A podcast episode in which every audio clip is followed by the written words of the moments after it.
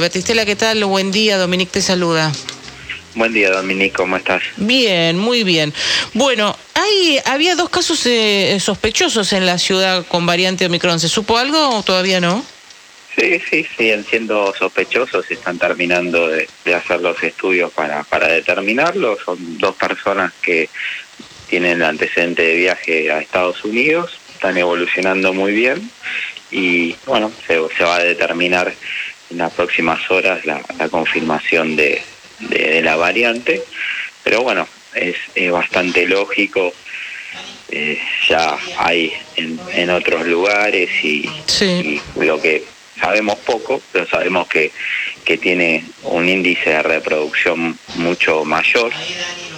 Eh, no creemos que la ola esta sea debida a esta, a esta variante, la variante Delta sigue predominando, pero lo que estamos viendo que en otros países la curva de, crecimiento por su mayor contagiosidad es como más, eh, eh, más potente, tienen picos más, más elevados y lo que sí no estamos viendo, como, como bien decías, eh, con, con este aumento de casos que, se dio sobre todo en los últimos 10 días. Veníamos con 100, 200 casos hace un mes y bueno, en la última semana superaron los 700, 800 casos. No vimos un aumento en, en la letalidad y un muy leve aumento para nada proporcional en los casos graves que, requieren terapia intensiva. Eh, eh, de internación, porque eso le iba a preguntar, Batistela, porque tengo conocidos en el área de salud, pero en muchos casos privada dentro de la ciudad, que me decían, por ejemplo, ayer, que ahora empezaron a recibir más internaciones por tema COVID eh, en, en las últimas horas. ¿Será algo para analizar o creen que puede ser circunstancial? No, no, es lógico, con, con más casos hay, hay más probabilidad de, internaciones, por eso seguimos insistiendo en los que todavía no tengan su segunda dosis o en, los que están recibiendo la información y el turno para la tercera dosis es el, principal paraguas protector que tenemos. Hmm. Eh, lo que vemos es que los casos eh, más graves están muchas veces más de la mitad relacionados con con no vacunación o, vacunación incompleta.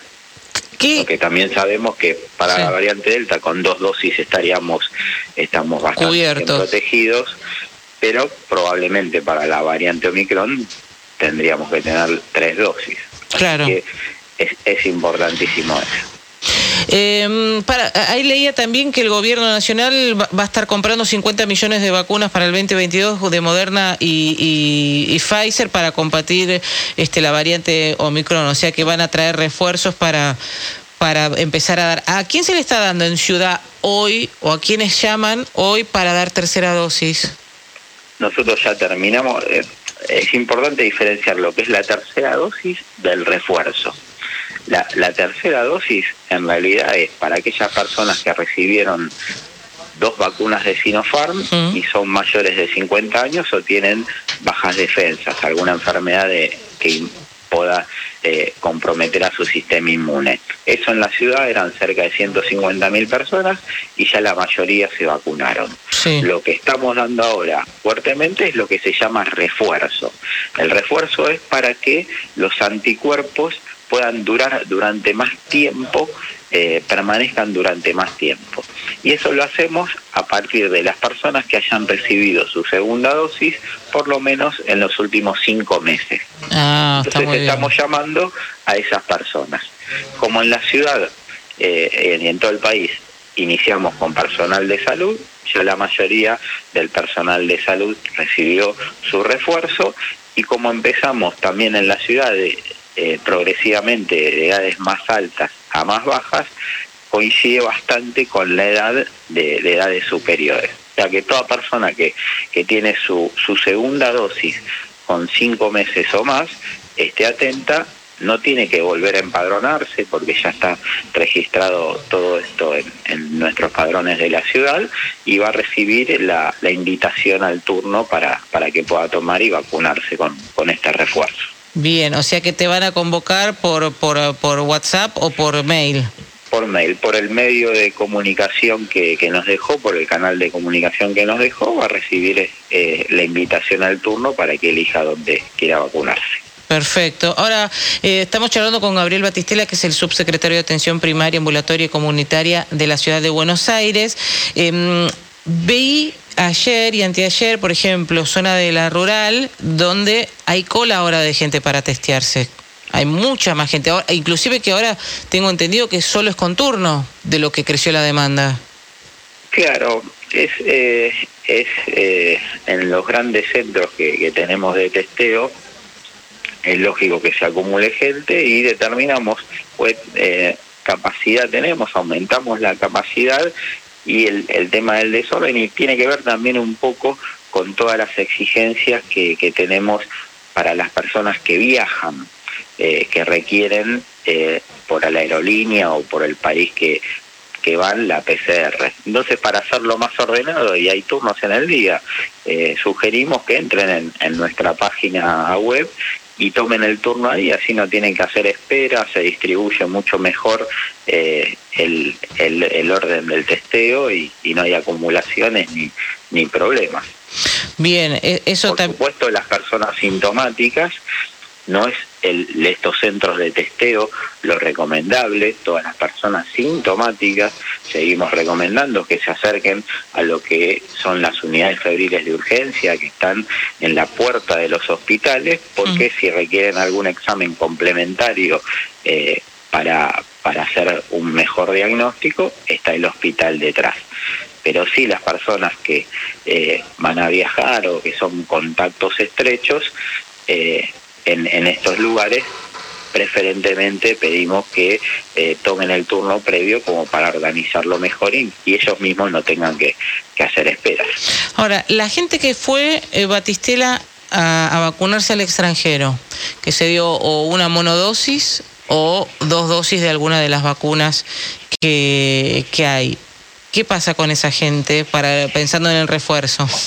Tiene que registrar su vacuna y hay todo un aplicativo desde mi Argentina que puede registrar su vacuna y al registrar su vacuna eh, se empadrona y eh, le, eh, le corresponde según el esquema de vacunación recibir el refuerzo. Hmm. Tiene que certificar que se dio eh, esa vacuna y en base a esa vacuna nosotros acá en la ciudad aplicamos el refuerzo que corresponde. Bien, ¿y qué ¿Ustedes ya están evaluando que haya circulación comunitaria de la variante Omicron o todavía no? Es muy temprano todavía, si bien como, como te decía antes, lo que vemos en, en otros lugares del mundo, que por ejemplo lo que pasó con variante Delta, que desde julio, agosto eh, ya teníamos presencia de la variante, pero la circulación comunitaria vino en las últimas semanas, esta variante parecería anticiparse a eso. Todavía la mayoría de, de, de, los diagnósticos son por delta. Pero bueno, veremos en, en los próximos días cómo, cómo se van sucediendo lo, los casos y, y el análisis de, cada uno de ellos. Pero puede llegar a ser que sea más rápido, que, que se precipite más rápido esta, esta variante por lo que sucede en otros lugares del mundo que la variante Delta.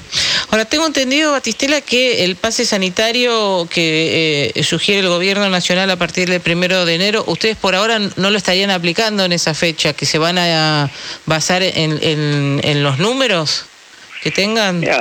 Eh, el pase sanitario es una estrategia para aumentar la adherencia de vacunación, o sea que obligue a las personas si quieren ir a determinados lugares como boliches o, eh, eventos masivos de, más de mil personas que si no tienen la vacuna se vacunen.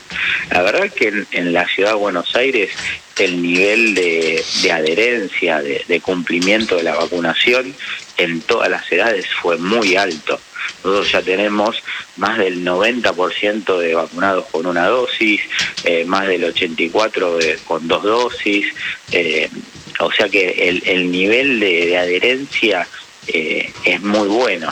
Entonces, mucho no empujaría eh, una, una medida así que hay que, establecer bien cuál va a ser los controles para, para poder aplicarse. Entonces, eh, eso lo, de la determinación se, se realizó en un COFESA, que es el Consejo Federal de Salud, que en algunas jurisdicciones sí va a empujar mucho más y cada jurisdicción, a partir de un esquema general que, que, hace el, Ministerio de, Salud, va adaptando en mm. base a su situación epidemiológica esta definición. O sea, pase sanitario por ahora en la ciudad, no. Eh, en cierta manera, todo lo que estamos haciendo eh, implica un cierto control con, con el pase sanitario, porque la mayoría está vacunado. Eh, Pero no lo van a estar pidiendo, reformulo para que quede claro, porque si no, no queda claro para el que está escuchando. Me van a pedir si voy a un lugar dentro de la ciudad que supere a las mil personas, que eh, sea un espacio cerrado, un restaurante, un salón de fiestas de la ciudad, ¿sí o no? En los, eventos masivos y boliches eh, sí se, se, va a solicitar porque el riesgo es más importante, no para otras situaciones. Y lo que no implica eh, que, seguimos con el mensaje que, la mayoría de los contagios siguen siendo en las reuniones habituales en lugares cerrados. Uno pone el énfasis en, en, estas acciones, pero la mayoría de los contagios es porque nos juntamos a, a cenar, a, a tomar algo con personas que no están en, nuestra burbuja y no usamos tapaboca ni distanciamiento. Mm. Digamos, ese mensaje eh, sigue teniendo que estar claro. Lo que se, eh, se puso a, a escala de, de iniciativa voluntaria es utilizar el tapaboca en el, en el aire libre pero el resto de las medidas del distanciamiento y el tapaboca en lugares cerrados y poco ventilados hay, que seguir utilizándolos. Mm. Eh, ¿A partir de cuándo va? Mucho énfasis en, en todo esto, pero las vías de contagio están sucediendo por otro lado y, y, si no lo transmite y, y, no sigue insistiendo, y más en, en todos estos días que, que hay encuentros múltiples por el tema de, la, fiesta, eh, es importante. Ahora, Batistela, ¿a partir de cuándo entonces sí para los eventos masivos, los boliches, se pide? el primero de enero. Primero de enero, a partir del primero de enero. Le hago una pregunta de un oyente, Carla Fernández, de este eh, preguntan. Tengo combinada Sputnik y Moderna. Si la tercera dosis es AstraZeneca, ¿se puede? Sí, sí, sí. La combinación de la intercambiabilidad de vacunas lo que demostró es que produce una potenciación del nivel de anticuerpos, o sea, que son indicaciones eh, muy buenas y, elevan en forma importantísima las defensas. Bien, y lo último, Batistela, ¿en qué casos consideraría la ciudad dar marcha atrás eh, con, con algunas habilitaciones? que vuelvan las restricciones o las restricciones como ya hemos visto así tan tan duras no van a volver más mira eh, lo que hay que ver es no tanto el número de casos, sino eh, lo que implica sobre todo los casos moderados a severos que tensen el sistema de salud. Eh, el número de casos en los próximos días va a seguir aumentando, eh, pero eso no implica que sea la misma situación de una población vacunada que una población no vacunada. Entonces se va a mirar mucho más cómo va repercutiendo en casos moderados, graves, que requieren internación, que requieren terapia intensiva, y en base a eso se van a tomar decisiones no solamente con la cantidad de casos que puedan subir. Tengo una pregunta de un oyente, vamos a escucharla, Batistela. Bueno. Hola, buenos días. Mi nombre es Lionel de Banfield y bueno, estoy escuchando a Dominique hablando con el médico, creo que Batistela es el apellido, y le quería preguntar cuál era la diferencia entre la PCR, un test que se llama de antígenos creo, y otro que se llama eh, serológico, para ver cuál es la, mejor alternativa que uno tiene que hacerse. Y luego una persona que tiene el test PCR negativo, si no confía en ese test, puede hacerse algún otro o ya no es necesario. Bueno, un abrazo para todos, gracias. Ahí está. ¿Qué le decimos, Batistela, a este oyente? Muy buena, muy buena pregunta. El antígeno es lo que se llama el test rápido. Es un test que los dos son a través del hisopado y es un poco menos sensible que la PCR, que es el, el test más sensible para la determinación de, del COVID. Eh, o sea que el, test rápido, cuando uno sospecha eh, que, tiene síntomas esa persona, lo tiene que confirmar con, con una PCR. O sea que el más sensible de los dos es la PCR, pero el test rápido es muy útil y se utiliza sobre todo para aquellos que tienen o no tienen síntomas o tienen que son contacto estrecho. Es un test muy bueno para tamizar todas esas situaciones, pero el más sensible es el test de PCR. Que todo ahora se hace solo por la nariz, ¿no? Eh, se hace por, por la nariz porque es muy, digamos, haciendo eso es, es bastante sensible y no es tan molesto con, con, por garganta. el que, que se hacía por garganta. Claro. Matistela, muchísimas gracias por charlar con nosotros. Gracias a ustedes, Dominique. Un cariño. un buen día.